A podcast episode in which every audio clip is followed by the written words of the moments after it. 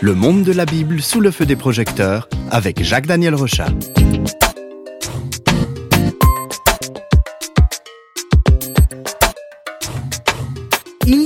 Explorateurs qui se sont engagés dans le défi de faire le tour de la Terre, par exemple euh, au moyen de la seule énergie solaire. Avec Flèche Bible, on a entrepris de faire le tour de la Bible, nous.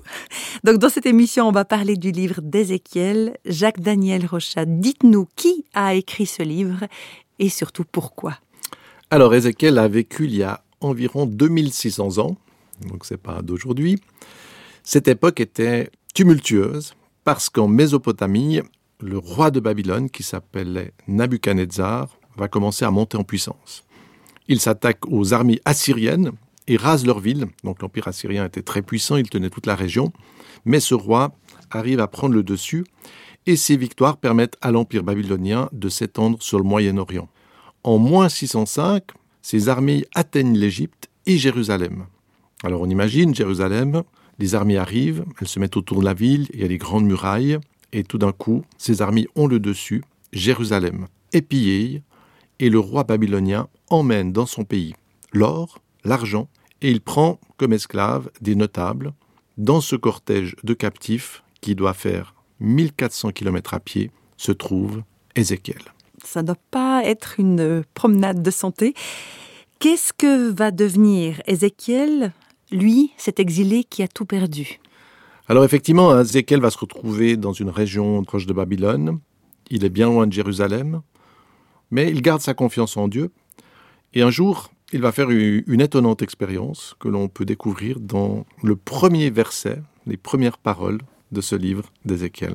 La trentième année, le cinquième jour du quatrième mois, comme j'étais parmi les captifs du fleuve du Kébar, les cieux s'ouvrirent et j'eus des visions divines.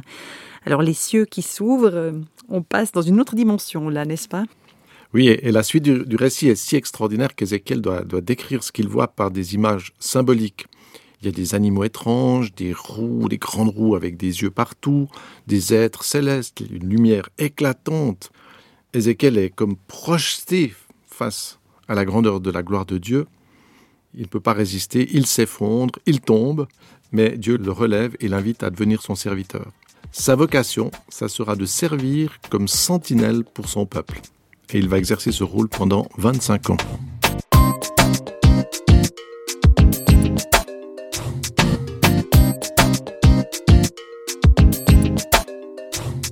Alors on sait la caractéristique d'une sentinelle, elle doit veiller, elle ne doit pas dormir, elle doit garder euh, tout le temps l'œil ouvert. Alors quels sont les dangers qui arrivent? Alors la grande menace qui s'approche, c'est un petit peu paradoxal parce qu'Ézéchiel est loin de Jérusalem, et pourtant les dangers qu'il voit, eh bien, ça concerne justement la ville de Jérusalem. La ville a été pillée par le roi Nabuchodonosor, une partie de ses habitants ont été déportés, mais ceux qui sont restés, les plus nombreux, pensent que le pire est passé. Voyez, ouf, on a eu chaud, on a pu, bah, il y a quelques personnes qui ont été emmenées comme captifs, mais nous on a eu chaud, mais maintenant c'est bon, les choses rentrent dans l'ordre. Et puis, avec insouciance, eh bien, ces habitants continuent à faire le mal et à commettre des atrocités. Ézéchiel est loin, il est éloigné, mais il voit que quelque chose approche. Et il indique à ses compatriotes que Dieu voit toutes ces choses et qu'il est attristé. On peut écouter quelques-uns de ses reproches divins qu'il adresse à son peuple.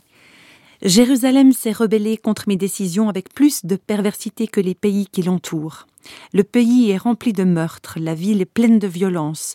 Tu as égorgé mes fils et tu les as donnés à des idoles en les faisant passer par le feu en leur honneur.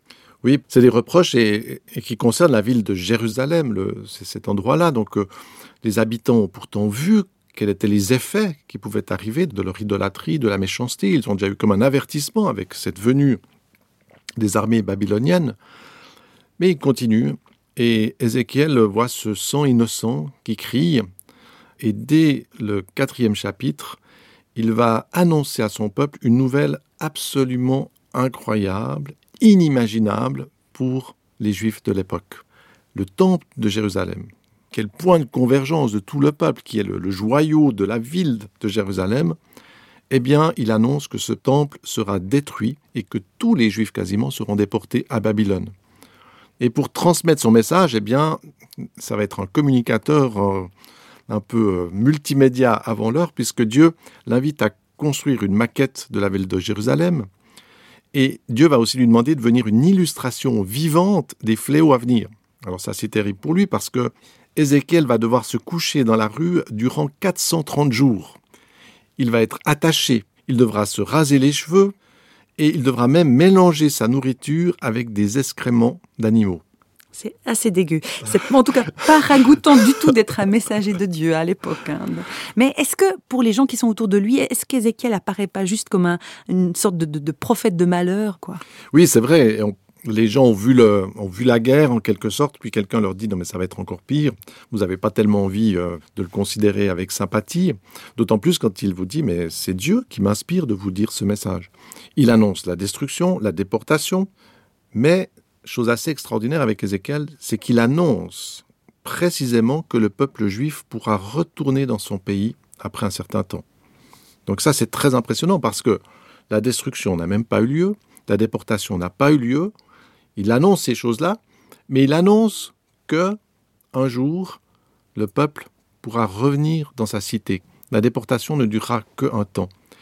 Et c'est assez paradoxal parce qu'autant Ézéchiel est un petit peu euh, haï à son époque, plus tard, son message va être une précieuse source d'espérance, parce que quand les Juifs se retrouveront effectivement tous déportés dans la région de Babylone, et qu'ils reprendront les paroles d'Ézéchiel, ils diront Ah oui, ce qu'il a annoncé, c'est bel et bien arrivé, mais alors, l'annonce qu'on pourra un jour retourner, ça va donc aussi s'accomplir. Et toutes ces choses qu'a annoncé Ézéchiel se sont réalisées à la lettre, c'est en moins 587 avant Jésus-Christ, la ville de Jérusalem est détruite et le temple est brûlé, alors même que ça n'était pas le désir euh, des conquérants. Les Juifs sont déportés à Babylone, mais après 70 ans, et contre toute attente, les Juifs peuvent revenir à Jérusalem et reconstruire le temple.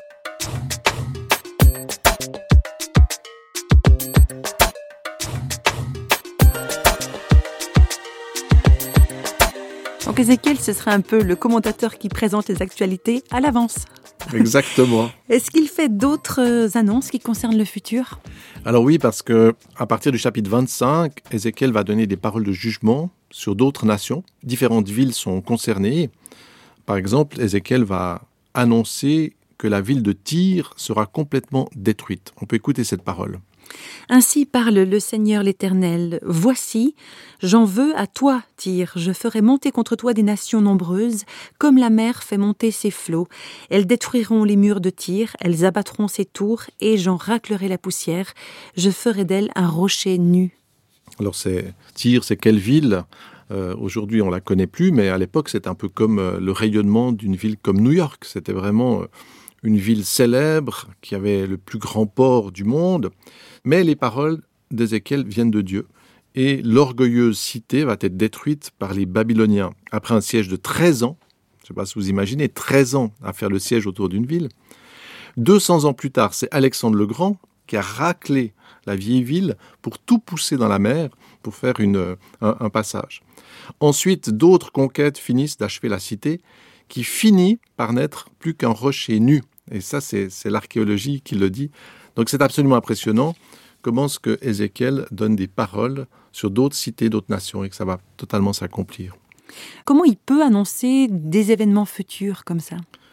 Alors c'est les choses qui lui viennent de Dieu, et dans le chapitre 37, par exemple, il va encore nous projeter plus loin, et il a la vision d'une vallée remplie d'ossements, et ces squelettes représentent le peuple juif dispersé dans les nations, et puis tout à coup, il y a comme un miracle, l'Esprit de Dieu vient, il redonne la vie aux ossements, et le récit d'Ézéchiel finit en annonçant que Dieu rétablira Israël dans son pays.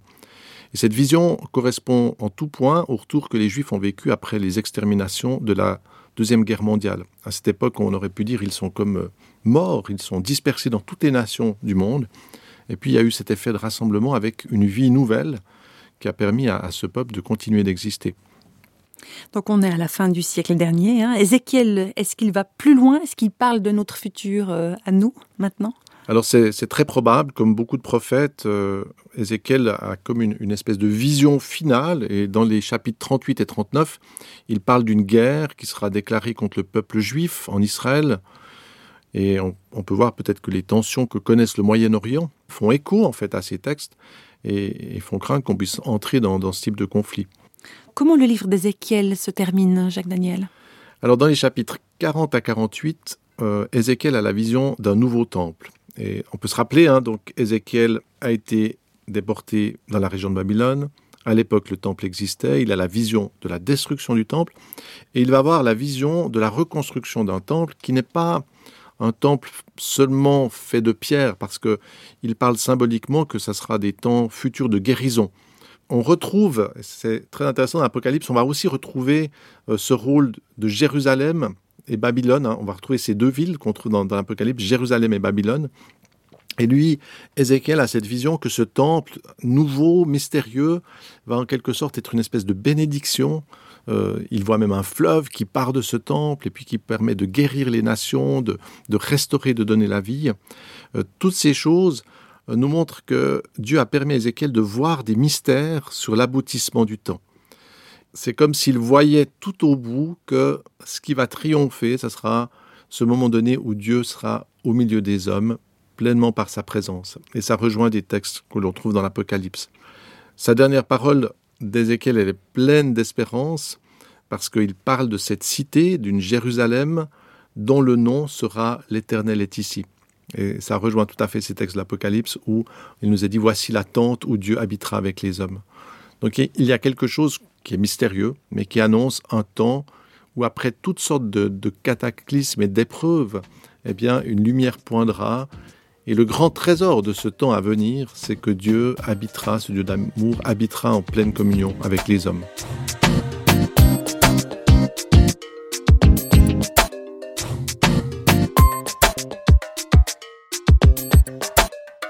Alors les 48 chapitres du livre d'Ézéchiel sont très très riches. Comment les résumer? Alors, l'un des messages importants d'Ézéchiel est de montrer euh, les terribles conséquences des méchancetés et de l'idolâtrie, euh, parce que la réalité finit par ressembler à ce qui est dans notre cœur. C'est-à-dire que pour les Juifs à l'époque, leur cœur était éloigné de Dieu. Et ce qui va arriver, c'est que ils vont vivre en quelque sorte physiquement cet éloignement. Donc ils étaient à Jérusalem, il y avait le temple qui était là, mais leur cœur était éloigné de Dieu. Le jugement, en tout cas la conséquence, c'est que le peuple lui-même va se retrouver déporté à, plusieurs centaines de kilomètres de ce symbole de la présence de Dieu. Donc ça, ça ressemble aussi, on peut se rappeler dans la Genèse, du choix de refuser Dieu. Hein, quand on parle de la chute dans la Genèse, c'est la décision de l'homme de s'éloigner de Dieu.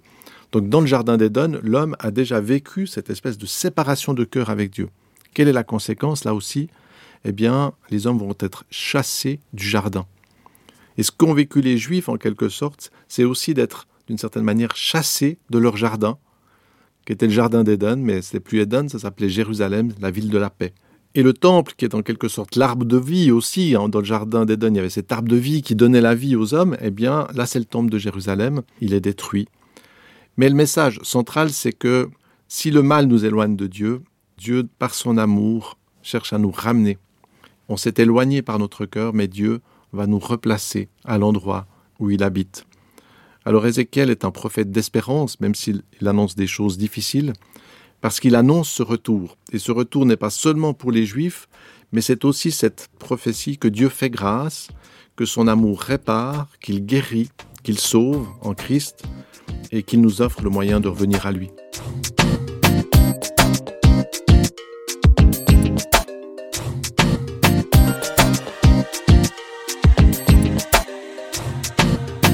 Les feux des projecteurs de Flash Bible s'éteignent pour aujourd'hui. Flash Bible vous a été proposé par Radio Réveil en collaboration avec Jacques-Daniel Rochat. Si vous voulez nous contacter par courrier postal, vous écrivez à Radio Réveil, boîte postale numéro 1, 25 301, Pontarlier, CEDEX, France. Et vous pouvez également nous contacter au travers du site www.parole.ch et nous rejoindre sur Facebook. Au revoir et à bientôt.